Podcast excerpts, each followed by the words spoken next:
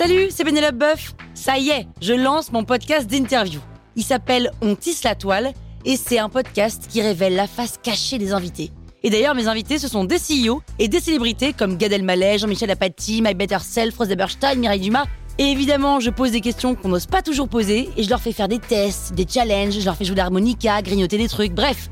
Rendez-vous sur On tisse la toile pour découvrir une interview tous les lundis. Ciao Sur écoute. L'île au trésor, voici venu le temps de... Vous écoutez Krusty Book, le podcast qui résume les livres en vous spoilant le hook.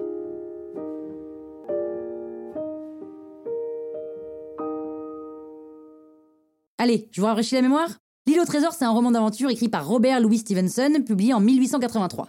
L'histoire, c'est celle de Jim Hawkins, un jeune garçon qui vit avec son père, le gérant d'une auberge, située sur la côte de Bristol en Angleterre. Un jour, un vieux pirate violent et colérique, prénommé Bones, débarque à l'auberge avec sous le bras un coffre. Et peu de temps après, c'est un autre pirate qui se pointe, aveugle cette fois, et marque Bones de la fameuse marque noire, un symbole qui annonce la mort chez les pirates. Et ça nous pas, Bones meurt d'une congestion cérébrale. Le truc pas très cool, c'est que le père de Jim meurt lui aussi en même temps.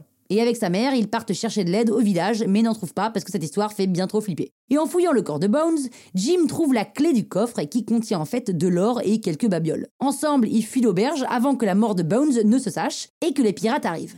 Et en ouvrant un paquet qu'il a trouvé dans le coffre, Jim découvre une carte au trésor, et il se lance alors à la recherche de ce trésor tel un candidat de France 3 en Poitou-Charentes. Avec l'aide d'un chevalier qui acquiert un navire appelé Hispaniola, il compose un équipage pour cette incroyable expédition. Mais au cours du voyage, Jim surprend une conversation entre Long John Silver, le charismatique cuisinier unijambiste, et les marins qu'il a recrutés. Et la plupart des matelots viennent d'une bande de pirates à laquelle Bones a lui aussi appartenu et a substitué la précieuse carte. Et s'ils sont là maintenant, c'est qu'ils veulent récupérer l'immense trésor caché sur une île. Donc en fait, une mutinerie se prépare. Jim prévient ses potes sur le navire, mais il décide d'attendre de mettre le pied à terre pour agir parce que visiblement aucun d'eux n'a envie de tomber dans l'eau. Mais une fois sur l'île, Jim assiste planqué derrière un buisson à l'assassinat d'un membre de l'équipage. Et là, c'est plus vraiment la carte au trésor, mais plutôt Colanta. Hein. Jim s'enfuit alors que les deux clans du bateau s'affrontent. Il s'ensuit tout un tas de revirements de situation à coup de c'est moi qui ai la carte, non c'est moi, et puis j'ai la tente de tuer, en fait c'est moi qui te tue. Hein.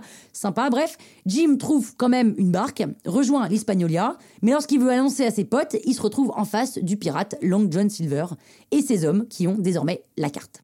Finalement, ça discute et ça trouve des compromis. Jim part avec les pirates à la recherche du trésor qu'il trouve. Tout est bien qui finit bien, le trésor est bien quelque part et tout le monde rentre en Angleterre un peu plus riche, mais surtout beaucoup plus traumatisé par la vie.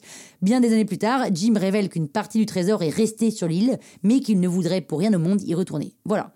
Donc si maintenant les pirates ont tous une jambe en bois, eh bien c'est grâce à Stevenson qui a créé l'archétype du pirate. Et la marque noire de Pirates du Caraïbe, c'est pareil, c'est Stevenson. Stevenson meurt à l'âge de 44 ans au milieu du Pacifique sur l'une des îles de Samoa. Peut-être était-il allé chercher un trésor. Qui sait?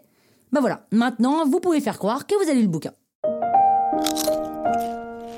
Croustille, hein? La toile sur écoute.